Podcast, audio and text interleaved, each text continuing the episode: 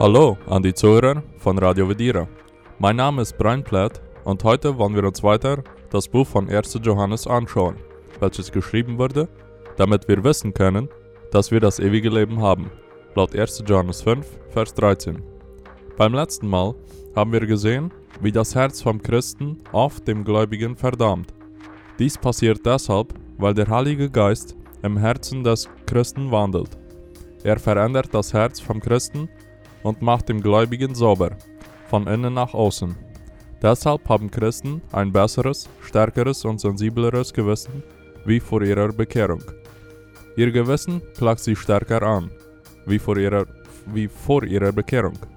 Daher, wenn die Christen sündigen, dann beschuldigen sie sich viel stärker und manche Christen fühlen sich verdammt, da ihr eigenes Herz sie verdammt. Wenn das eigene Herz uns verdammt, dann kann dies ein gutes Zeichen sein. Ungläubige Menschen versuchen ständig, sich zu rechtfertigen. Aber wahre Gläubige sehen ein, dass sie schuldig sind. Sie rechtfertigen sich nicht. Sie stehen ihre Schuld zu und wissen genau, dass sie es verdienen, verdammt zu sein. Aber Johannes tröstet die Christen auch. Christen brauchen nicht die ganze Zeit sich verdammt fühlen. Ihr Herz wird sie zwar oft verdammen, aber ihr Vater im Himmel verdammt sie nicht. Und Gott, der Vater im Himmel, der ist größer wie unser Herz. Was Gott über uns urteilt, ist wichtiger, als was unser Herz über uns selber urteilt. Personen also, welche oft sich selbst verdammen, die haben viel Grund dafür zu glauben, dass sie gerettet sind. Verlorene Menschen versuchen sich ständig zu rechtfertigen und wenn und verdammen vielleicht andere Menschen. Gerettete sehen ihre Schuld ein und verdammen sich selbst. Diese Menschen haben ein neues Herz, ein Herz aus Fleisch, ein Herz, welches Sünde hasst und Gott gefallen will. Wer so ein sensibles und geheiligtes Herz hat, der kann wissen, dass er das ewige Leben hat. Weiter schreibt der Apostel Johannes in den letzten Versen von Kapitel 3, und das ist sein Gebot, dass wir glauben an den Namen seines Sohnes Jesus Christus und lieben uns untereinander, wie er uns das Gebot gegeben hat. 1. Johannes 3, Vers 23. Was ist es jetzt, was Gott gefällt? Was verlangt Gott von uns? Was ist sein Gebot? Johannes beginnt hier mit dem Gebot, an Jesus zu glauben. Wieso fängt er damit an? Die Antwort darauf ist, weil ohne den Glauben an Jesus gibt es keine Tat, welche Gott gefallen könnte. Wir lesen in Hebräer aber ohne Glauben ist es unmöglich, Gott zu gefallen. Denn wer zu Gott kommen will, der muss glauben, dass er ist, und dass er denen, die ihn suchen, ihren Lohn gibt. Hebräer 11, Vers 6. In anderen Worten, der Glaube muss, muss da sein, da, damit überhaupt irgendeine gute Tat wohlgefällig sein kann in den Augen Gottes. Der Glaube allein, in Jesus allein, ist, was Sünde rettet und nur gerettete Sünder können wirklich Gott wohlgefallen. Johannes betont diesmal nicht nur die Liebe, sondern er verbindet die Liebe mit dem Glauben. Die Liebe und der Glaube sind eng miteinander verbunden im Leben des Christen. Sowohl die Liebe wie auch der Glaube werden verlangt von, von den Christen. Jegliche Liebe zu Gott und zu Mitmenschen hat ihren Ursprung im Glauben an Jesus. Johannes, wenn er also hier davon redet, dass die Christen das Gebot Gottes halten, gibt eine sehr schöne Zusammenfassung von dem ganzen Gesetz. Er fasst die ganzen zehn Gebote zusammen. Die ersten vier von den zehn Geboten, die haben mit der Beziehung zu Gott zu tun. Johannes sagt, dass Gottes Gebot in erster Linie darin besteht, an Jesus zu glauben, dem Sohn Gottes. Wer wirklich an Jesus glaubt, der wird keine anderen Götter und Götzen nebenbei haben. Der wird Jesus als einzigen und wahren Gott in seinem Leben haben und verherrlichen. Er wird sich kein Bildnis von Jesus machen. Er wird Jesu Namen nicht missbrauchen, sondern ehrfürchtig nutzen. Und diese Person wird am Sabbat, für uns wäre es am Sonntag, diesen Tag wird der Gläubige ehren als den Tag des Herrn, den Tag, an dem Jesus auferstanden ist von den Toten. Zum anderen sagt Johannes gleich darauf, dass das Gebot auch darin besteht, Menschen zu lieben. Dies fasst die letzten sechs Gebote von den zehn Geboten zusammen. Ein Gläubiger wird nicht töten, auch nicht hassen. Er wird nicht stehlen, er wird nicht lügen, er wird nicht Ehebrechen, nicht mal im Herzen, und er wird seine Eltern ehren und wird seinen Mitmenschen nicht beneiden. Johannes fasst das ganze Gebot also kurz zusammen. Es ist ganz einfach und leicht zusammengefasst. Mit einfachen Worten beschreibt Johannes, wie man auf richtige Art und Weise lebt als Christ. Wir sehen ähnliche Zusammenfassungen in der Bibel, sowie zum Beispiel im Alten Testament, in Prediger 12, Vers 13, wo es sagt, Lasst uns am Ende die Summe von allem hören. Fürchte Gott und halte seine Gebote, denn darin besteht die ganze Aufgabe des Menschen. Eine andere Zusammenfassung des Lebens des Gläubigen sehen wir in Micha 6, Vers 8, wo der Prophet sagt, Es ist dir gesagt, Mensch, was gut ist und was der Herr von dir fordert.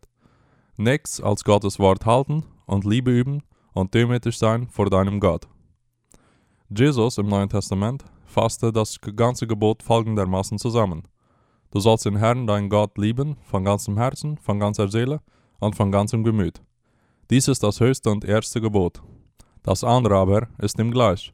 Du sollst deinen Nächsten lieben wie dich selbst. In diesen beiden Geboten hängt das ganze Gesetz und die Propheten. Matthäus 22, Verse 37 bis 40. Und Johannes, wie wir hier sahen in Kapitel 3, fasst er so zusammen.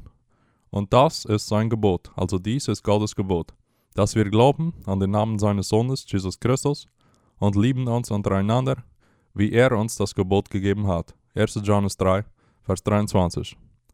Dies sind vier verschiedene Zusammenfassungen, welche klar zeigen, was der Sinn im Leben des Menschen ist, wofür der Mensch geschaffen wurde. Aber obwohl es vier verschiedene Zusammenfassungen sind, sagen sie in Wirklichkeit alle genau dasselbe, nur mit etwas anderen Worte und Formulierungen.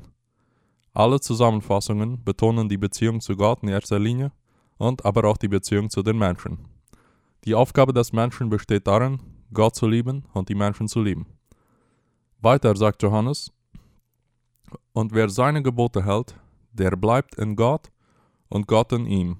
Und daran erkennen wir, dass er in uns bleibt, an dem Geist, den er uns gegeben hat. 1. Johannes 3, Vers 24. Wer, wer also die Gebote gegenüber Gott und gegenüber dem anderen Menschen einhält, der zeigt damit, dass er zu Gott gehört. Diese Person bleibt in Gott, also in der persönlichen und engen Beziehung zu Gott. Und wer wahrlich Gott liebt und dem Nächsten liebt, der wird ganz sicher in Gott bleiben. Wir sahen schon im zweiten Kapitel, wie Johannes klar zeigte, dass diejenigen, welche sich mit der Zeit abwenden und entfernen von der Gemeinschaft der Gläubigen, die waren nie wirklich Teil von der Kirche. Sie waren nie wirklich Teil von Gottes Volk. Johannes sagte, sie sind von uns ausgegangen, aber sie waren nicht von uns. Denn wenn sie von uns gewesen wären, so wären sie ja bei uns geblieben. Aber es sollte offenbar werden, dass sie nicht alle von uns sind. 1. Johannes 2, Vers 19. Johannes sagt, dass die wahren Christen, die bleiben in Gott und Gott in ihnen. Jesus erklärte dasselbe in Johannes 14, Vers 23. Wer mich liebt, der wird mein Wort halten, und mein Vater wird ihn lieben, und wir werden zu ihm kommen und Wohnung bei ihm nehmen. Diese enge und persönliche Beziehung zu Gott, die ist zu erkennen an dem Heiligen Geist, welchen Jesus uns Gläubige gegeben hat. Gott hat nur eine Beziehung mit den Menschen, welche den Heiligen Geist haben. Aber wie kriegt man den Heiligen Geist? Keiner kann sich dem Heiligen Geist verdienen oder erarbeiten. Man kriegt den Heiligen Geist einzig und allein, wenn Gott uns den Heiligen Geist gibt. Johannes sagte, dass Christen an den Heiligen Geist zu erkennen sind, welcher ihnen von Gott gegeben wurde. Wir können Gott bitten und anflehen, dass er uns und andere mögen, möge dem Heiligen Geist geben aber zuletzt hängt es von Gott ab, ob er uns den Heiligen Geist gibt oder nicht. Aber wie wissen wir, dass wir den Heiligen Geist haben? Wie können wir wissen, ob Gott uns den Heiligen Geist gegeben hat? Der Heilige Geist im Gläubigen macht sich ganz klar bemerkbar. Der Heilige Geist im Christen bewirkt sowohl die Heiligkeit im Gläubigen wie auch die Beziehung zu Gott. Nur der Heilige Geist kann dies im Gläubigen bewirken, solange der Christ lebt. Ein Häusler kann für eine für eine Weile nach Heiligkeit streben und nach einer Beziehung mit Gott. Aber nur eine Person, die den Heiligen Geist hat, wird ständig und mit der richtigen Motivation nach diesen Dingen streben. Die Personen also, welche andauernd nach Heiligkeit dürsten und streben, welche nach Gottes Gebote leben und welche in einer Beziehung mit Gott bleiben, die können mit Sicherheit wissen, dass sie das ewige Leben haben. Diese Personen können wissen, dass Gott ihnen den Heiligen Geist gegeben hat. Diese Personen können große Heilsgewissheit haben. Möge Gott gnädig sein und den Heiligen Geist geben, sowohl uns wie auch anderen Menschen. Möge der Heilige Geist uns Gläubige weiter stärken, verändern und uns dabei helfen, das Gebot von Gott einzuhalten. An Jesus zu glauben, Gott zu lieben und dem Nächsten zu lieben. Dann werden wir in Gott bleiben und Gott in uns. Gottes Gnade und Segen einen jeden Zuhörer. Auf Wiederhören.